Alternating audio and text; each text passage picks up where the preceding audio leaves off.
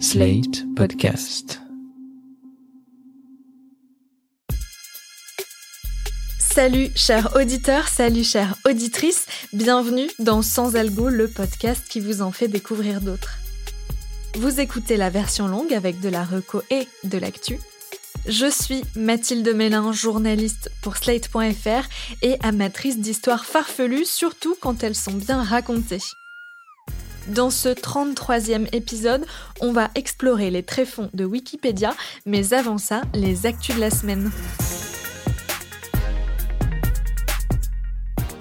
L'été du podcast devient le printemps du podcast et débute pas plus tard que mercredi 18 mai. Pendant 4 jours, les équipes du Ground Control, d'Acast et de KissKissBankBank ont prévu une programmation autour du thème Trouver sa place.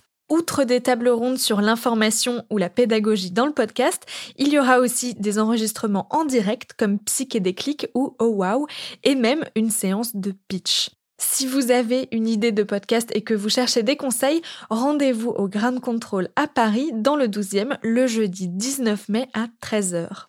Les organisateurs du festival y écouteront vos pitchs en 5 minutes avant de vous conseiller pour produire au mieux votre podcast. Tout le festival est gratuit et il est possible de réserver sa place pour telle ou telle séance. Pour retrouver le programme en entier, rendez-vous sur le site du Grand Contrôle.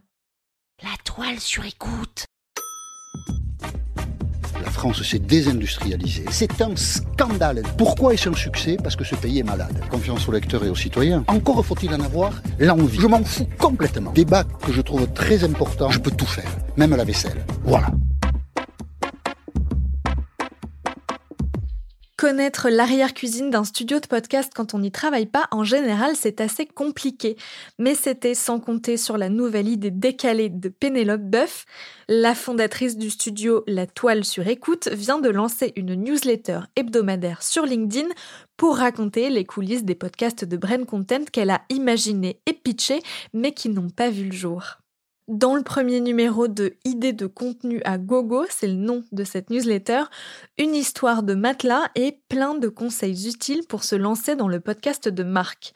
Alors, ça peut paraître étrange qu'un studio dévoile ses coulisses comme ça, mais pour commencer, ça correspond bien à la personnalité de Penelope Buff qui a 10 idées à la minute et surtout, c'est une excellente stratégie marketing pour montrer à de potentiels futurs clients comment ça se passe quand on bosse avec son studio. C'est probablement pour ça que la newsletter est diffusée sur LinkedIn. Dans le numéro 2, qui sortira le jeudi 19 mai, Pénélope Boeuf parlera des coulisses d'Allons Enfants de l'Apathie, son podcast sur la politique avec Jean-Michel Apathy. On vous met le lien pour vous abonner à la newsletter dans la description. Salut, je m'appelle Antoine et aujourd'hui je vais vous parler de 2 heures de perdu. Chez 2 heures de perdu, on s'efforce depuis 2014 d'innover et de disrupter le monde dans lequel on vit. Par exemple, on a été les premiers à mettre des micros autour d'une table et à enregistrer le son pour créer ce que tout le monde appelle aujourd'hui un podcast. C'est dans une vidéo au faux air d'autopromo façon LinkedIn que l'équipe de 2 heures de perdu, le podcast culte du label Fréquence Moderne, a annoncé lancer une collection de produits dérivés. Si vous êtes fan de 2HDP, comme on dit, rendez-vous sur leur site pour précommander t-shirts, casquettes, hoodies et autres bonnets avant le 25 mai. Petit bémol, comme ce sont des précommandes, ces goodies ne seront malheureusement pas arrivés pour le live de 2 heures de perdu au Bataclan le 21 mai prochain autour du film X-Men. J'ajoute par ailleurs que le podcast Sens Créatif a également annoncé l'arrivée d'une ligne de vêtements en précommande. C'est sur le site trafic.fr, trafic T-R-A-P-H-I-C.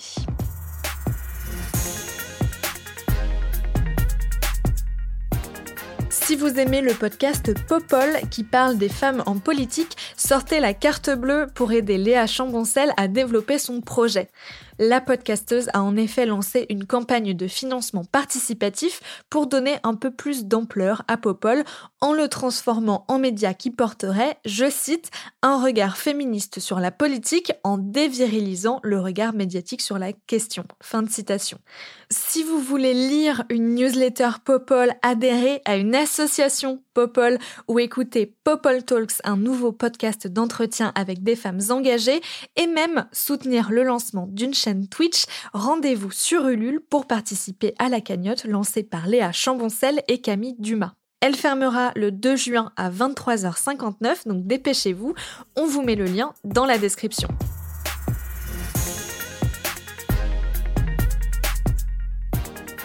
Quand je vais au cinéma, il m'arrive très souvent de choisir un film à cause d'un nom, parce qu'il y a un acteur ou une actrice que j'adore, ou encore mieux, parce qu'il y a quelqu'un de connu qui fait ses premiers pas à l'écran et que je suis curieuse de le découvrir. Dans le podcast, par contre, c'est plutôt l'inverse.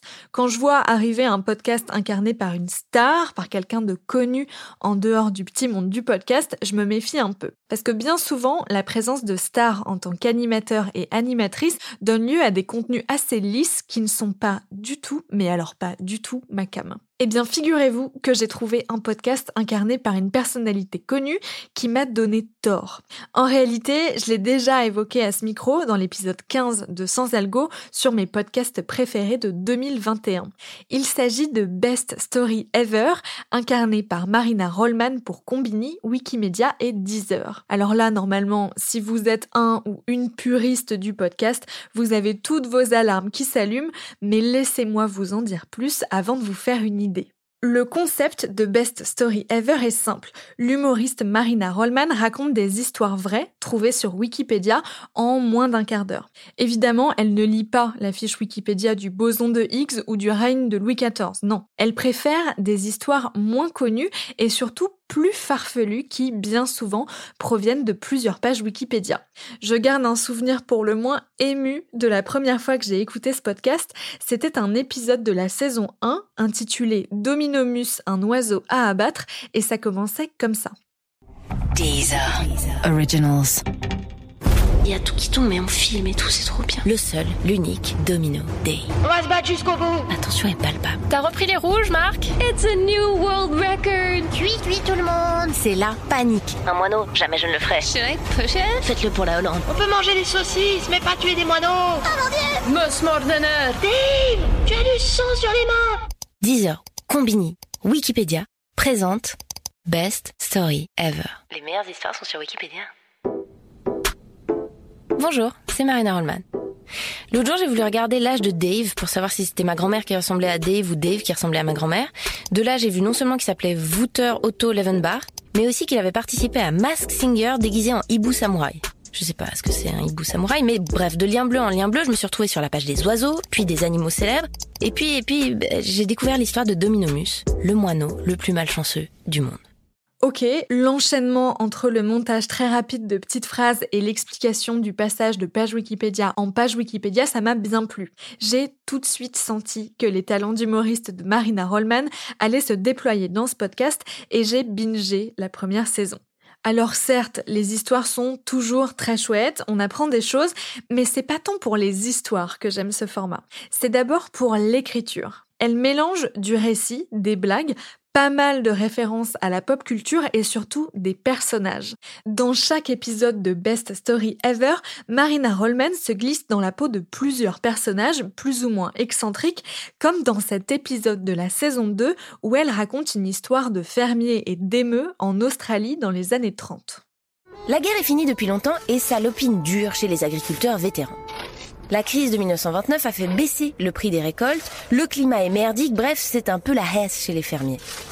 Et dans ces terres reculées et désolées, un autre ennemi les guette. Mais c'est où? Ben, Je sais pas. Non, c'est par là. Non, je te dis. Non. Bon. Ok. Bon, à trois, on y va. Ok.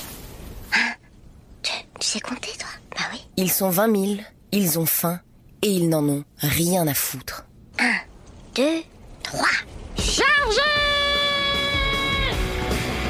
Les émeux. De gigantesques troupeaux d'émeux qui foncent à toute allure sur les champs de blé et bouffent tout sur leur passage. Ils défoncent les clôtures, ils saccagent les récoltes, ils parlent mal à ta mère, bref, ils foutent un sbeul monstre. Encercler le blé et manger tout le blé Un émeu, qu'est-ce que c'est? Eh bien, c'est un peu un cousin schlag de l'autruche. Ça veut dire qu'il ressemble un peu à une autruche, avec des plumes grises et noires, mais il n'est pas aussi populaire. Euh, Un émeu, c'est une espèce de d'autruche en lendemain de cuite. Regardez une photo quand même, c'est intéressant. De dos, on dirait des parasols de plage en raffia, et de face, on dirait un marsupial sous cristal meth. Qui on Les émeutes Mais qu'est-ce qu'on veut? Du blé? Du blé? Les émeux sont nomades et juste après leur période de reproduction, ils aiment bien voyager en bande. Comme ils ne peuvent pas voler et qu'ils ont peur à moto, ils se déplacent à pied. Donc ça fait 2-3 000 émeux qui débarquent dans ton jardin au calme. Voilà, comme ça. Les fermiers, ils sont plus que saoulés par ces invasions, Mais barrez-vous, les émeux Euh, Qu'est-ce que tu vas faire? Mais ils sont complètement impuissants. Tous les épisodes sont comme ça. Ils alternent des séquences que je qualifierais de narratives, où Marina Rollman explique à l'aide de quelques vannes, c'est vrai, des choses vraies, et des séquences fictionnelles où elle incarne les personnages de l'histoire. Je sais pas si vous vous rendez compte, mais en termes d'écriture et de strates sonore, c'est quand même un sacré boulot. Tout fonctionne hyper bien grâce au montage qui est très très rythmé façon Combini et c'est bien naturel puisque le podcast est produit par Combini. C'est peu commun dans le podcast des formats aussi denses au niveau sonore parce que ça demande beaucoup beaucoup de boulot d'écriture et de montage. À part celui-ci et Dépêche d'Arte Radio, moi perso j'en connais pas beaucoup. Bref, Best Story Ever est un vrai podcast dans le sens où il est écrit pour le son, en exploite toutes les possibilités et ne pourrait pas exister sous une autre forme que celle-ci. L'un des autres gros points forts de ce podcast, c'est la musique. Elle rythme le récit et Marina Rollman pousse même un peu la chansonnette. Dans la saison 3, qui vient juste de sortir, l'un des cinq épisodes est même carrément une comédie musicale. Une fois encore, c'est une histoire d'animaux, des cochons évadés d'un abattoir qui ont fait la une de l'actualité en Angleterre à la fin des années 90. Les deux jeunes porcs appartiennent à Arnaldo Di Giulio, un entrepreneur du coin. Lui, grand amateur de bacon, il sait très bien ce que réserve le destin à ces deux cochons. Moi, je m'appelle Arnaldo et je suis le méchant. Est-ce que j'aime mes cochons? Oui, je les aime bien. Je les aimerais bien plus. Tartiner sur du pain. Sérieux? Direction l'abattoir pour faire du boudin noir. Non, non, non, non, non, non Jeudi 8 janvier, donc, Arnaldo met les cochons dans sa camionnette, direction l'abattoir, à quelques kilomètres de là. Panique chez nos deux héros. Frangin, j'ai peur de finir transformé en saucisse. C'est pourtant notre destin, Sorette. C'est ainsi, de père en fils. Mais moi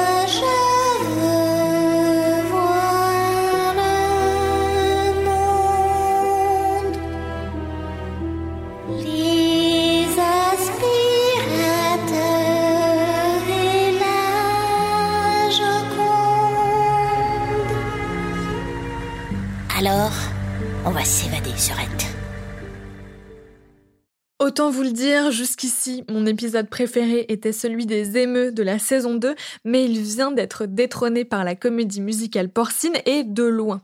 Je vous conseille aussi très vivement le premier épisode de la saison 3, Liaison dangereuse chez les pirates, qui est vraiment, vraiment très chouette. Bref, Best Story Ever, c'est drôle, c'est rythmé, on apprend des choses. J'ai voulu savoir quelle était l'implication de Marina Rollman dans ce podcast produit par Combini en association avec Wikimedia et diffusé en exclusivité sur Deezer. Je l'ai donc invitée au micro de Sans Algo. Bonjour Marina Rollman. Bonjour. Comment en êtes-vous venue à travailler sur le podcast Best Story Ever? Eh ben en fait, euh, j'avais fait plusieurs petits projets avec Combini et ils m'ont contacté avec cette euh, idée.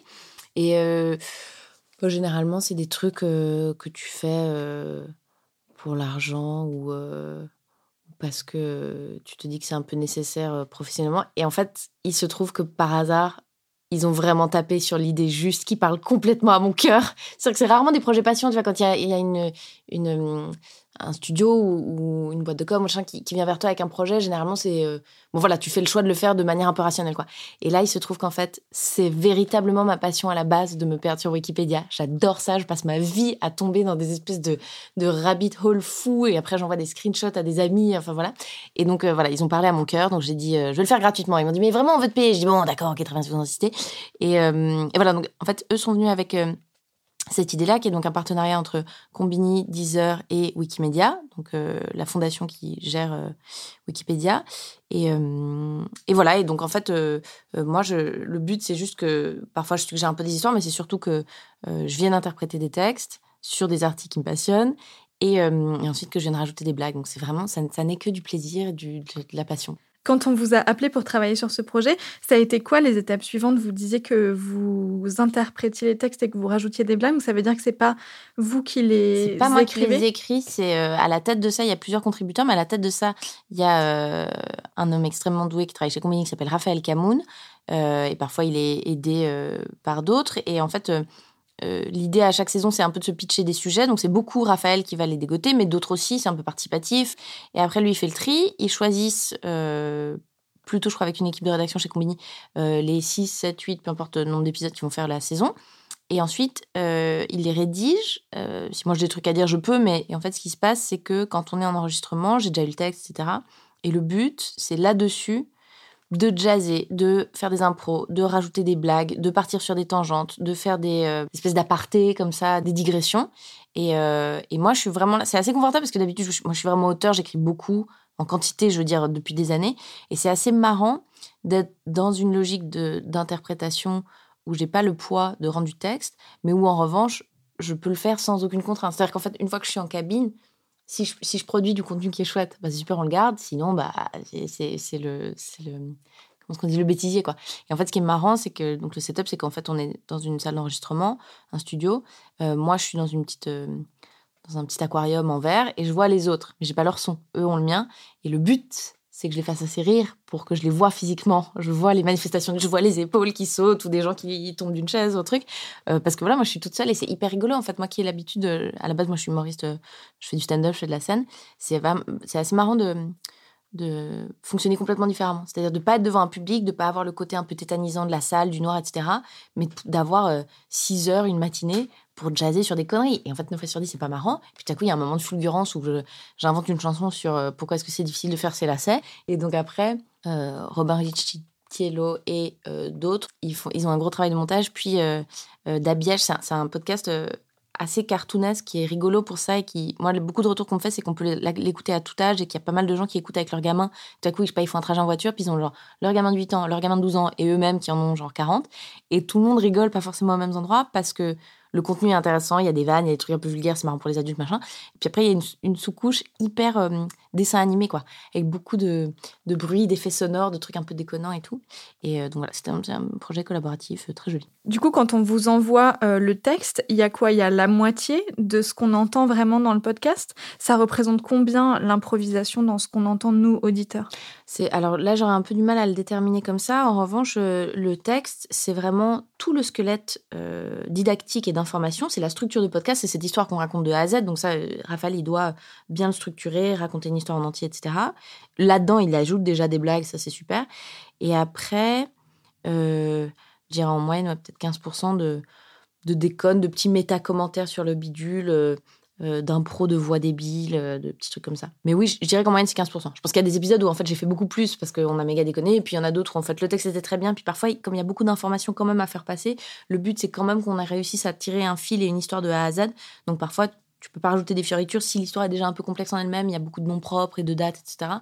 Euh, faut quand même se tenir un peu à ce que au texte qui sont produits. Et une des méthodes que vous avez pour euh, nous faire suivre euh, l'histoire, c'est d'incarner des personnages qu'on retrouve à différents moments de l'histoire.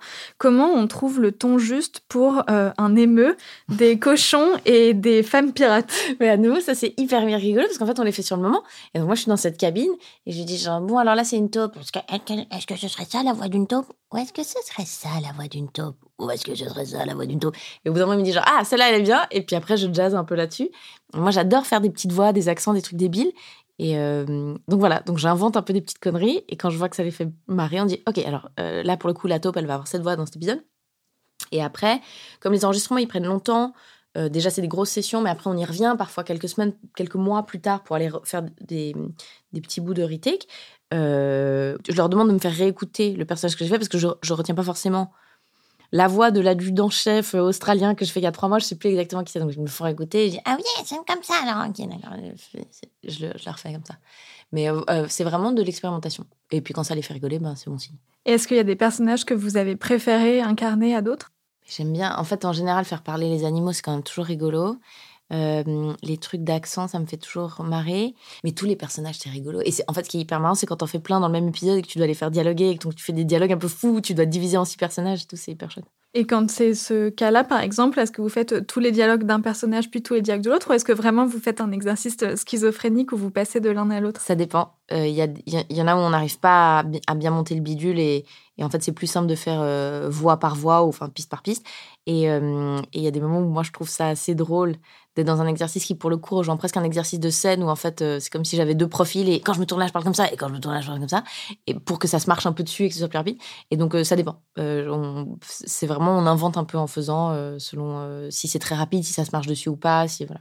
Vous, vous êtes euh, comédienne, mais vous, d'habitude, vous travaillez sur vos propres textes, que ce soit à la radio ou sur scène, il me semble. C'est ça, moi, en fait, du coup, je suis pas, je suis pas vraiment comédienne, en fait, ouais, c'est ça. Je suis humoriste, mais en fait, j'ai pas fait d'école de théâtre, je joue très peu pour les autres, c'est pas un truc que j'aime trop faire euh, parce que parce que c'est un métier super dur et hyper intéressant, mais que j'ai pas vraiment appris à faire, et donc j'ai du mal quand on me dirige et qu'on me donne un texte que j'ai pas fait à aller chercher les bons endroits euh, sur commande. Et donc là, comment vous faites avec le texte de Raphaël Kemoun euh, et consorts? Bah là, c'est euh, c'est quand même vachement plus collaboratif. C'est-à-dire qu'on est tous ensemble à essayer de créer un truc. C'est pas qu'il y a un réal fou qui me dit non, mais je la voyais pas du tout comme ça, cette infirmière. Là, nous, on a beaucoup le temps de se planter et c'est quand même un truc dont on accouche tous ensemble. Donc en fait, moi, quand je m'auto-dirige, que je sois sur scène ou avec ce podcast et tout, c'est aisé parce qu'en plus, c'est pas vraiment de l'acting.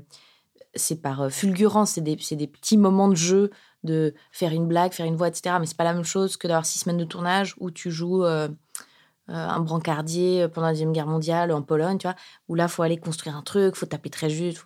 Donc, euh, ce travail-là, où on co-crée et on fait rigoler les gens, ça va. C'est différent, par exemple, que si on faisait une fiction sonore, où là, pour le coup, il faudrait vraiment être comédienne et dire, OK, tu as construit ce personnage, faut que tu puisses le tenir pendant X jours, etc. Ça, pour moi, ce serait un peu plus compliqué. Une fois que les épisodes de, Best Story Ever sont enregistrés, est-ce que vous avez votre mot à dire avant diffusion? Est-ce qu'on vous les fait écouter après montage? Je trouve un peu un peu dur de s'encaisser soi-même pendant des heures, que ce soit audio ou, vidéo. Et donc, euh, non, je fais confiance absolument. Et je trouve ça cool, en fait, d'être dans un truc de lâcher prise parce que en faisant de la scène, en faisant du stand-up, je suis quand même dans un exercice très solitaire et euh, assez euh, où on peut vraiment être dans le contrôle parce qu'on est seul, mettre à bord, etc. Et je trouve marrant quand on est dans un exercice un peu plus collaboratif de de se dire que les gens s'apportent des choses si on ne se surveille pas parmi tout le temps. Et comme c'est pas un truc pyramidal, c'est pas mon podcast, pas mon histoire et tout, je trouve ça assez joyeux quoi de d'être euh, dans un truc d'équipe plutôt que de vouloir avoir la main mise sur le processus de A à Z. Dans les deux premières saisons, dans plein d'épisodes, vous poussiez un peu la chansonnette, parfois un peu timidement, et là, vous avez poussé le curseur à fond puisque vous avez fait un épisode en comédie musicale. Là, on est, à fond. Sur des cochons qui s'échappent d'un abattoir. Comment vous vous êtes dit, tiens, cette histoire-là, euh, je vais la chanter, et surtout, comment vous avez passé le pas de, de chanter des parties de cette histoire? Ah là là, moi, Broadway. Alors, euh, ils sont arrivés avec l'idée, parce qu'en fait, moi, depuis toujours, j'ai un problème avec les jingles, mais ça, même dans le privé, je, je fais des jingles tout le temps dans la vie pour rien tu vois, les, petits chiens qui sont pas mis sur le trottoir. Euh, donc, à la base, ils ont capté assez tôt, alors que c'était pas vraiment dans leur ADN sur les premières saisons, que j'aimais bien chanter dès que j'ai envie de dire des conneries. Et là, euh, parce qu'on en a beaucoup parlé avec euh, Raphaël, il est admirateur comme moi de, la comédie musicale anglophone, enfin de ce qui a pu produire des trucs comme Book of Mormon ou des choses comme ça, qui, est un peu moins présent en France. On, on, ose un peu moins déconner avec la forme de la comédie musicale. Euh, bah là, il s'est chauffé, il a dit, mais c'est quoi, on va te la faire, cette comédie musicale. Et euh, donc, il l'a écrit, hein, je devais l'interpréter. Et ensuite, c'est énormément de patience de leur part de supporter quelqu'un qui chante extrêmement mal. Euh, moi, j'osais pas trop. C'est hyper insécurisant de chanter quand on n'a pas l'habitude, quand on s'entend dans le casque, quand on chante pas juste. Étonnamment, tout se débloque à partir du moment où ce n'est plus ta voix. Si tu fais un accent, si tu imites quelqu'un, si tu le fais dans une autre langue, tout se détend vachement. Parce qu'en fait, je pense que c'est pas une question technique, c'est juste une question de vulnérabilité, enfin de, mise à nu euh, humaine et sentimentale, quoi, que de, que de chanter. Et euh, voilà, ça m'a donné envie de faire des cours de chant, ça m'a conforté dans l'idée qu'il y a vraiment des trucs drôles à faire en comédie musicale. Et, euh, et c'est les, les, retours que j'ai beaucoup là depuis que c'est sorti. C'est non seulement c'est cool, on peut l'écouter toute la famille, mais surtout tout le monde me dit genre, en fait, il faut sortir ces sons immédiatement sur Deezer. En fait, il y a une compile géniale à faire, je suis assez d'accord. Ils ont fait des bangers. Et, et, voilà, je, suis très contente. J'espère que les gens vont swinguer. Après, j'ai beaucoup de mal à me réécouter. T'imagines déjà que si j'aime pas trop me regarder sur scène ou m'écouter un podcast, t'écouter chanter alors que tu sais que tu chantes pas bien. Bon, ça, c'est des parties que je vais skipper. Mais je suis très heureuse si, euh, ça fait danser les gens. Peut-être cet été, on peut imaginer, c'est la saison des mariages qui arrive bientôt. Peut-être peut, des gens vont, vont, ouvrir la danse des mariés euh, sur mes chansons. Je, voilà, on ne peut que rêver. On ne peut que rêver. Et est-ce qu'il y aura une saison 4 à Best Story Ever? En tout cas, est-ce que vous en auriez envie? Eh ben, je sais pas trop. euh, Je pense qu'il y a encore des trucs à faire. Mais après, c'est ouais, c'est vraiment une question de. Faut que ça reste, je crois, amusant et que ça devienne pas trop un boulot, trop carré. euh.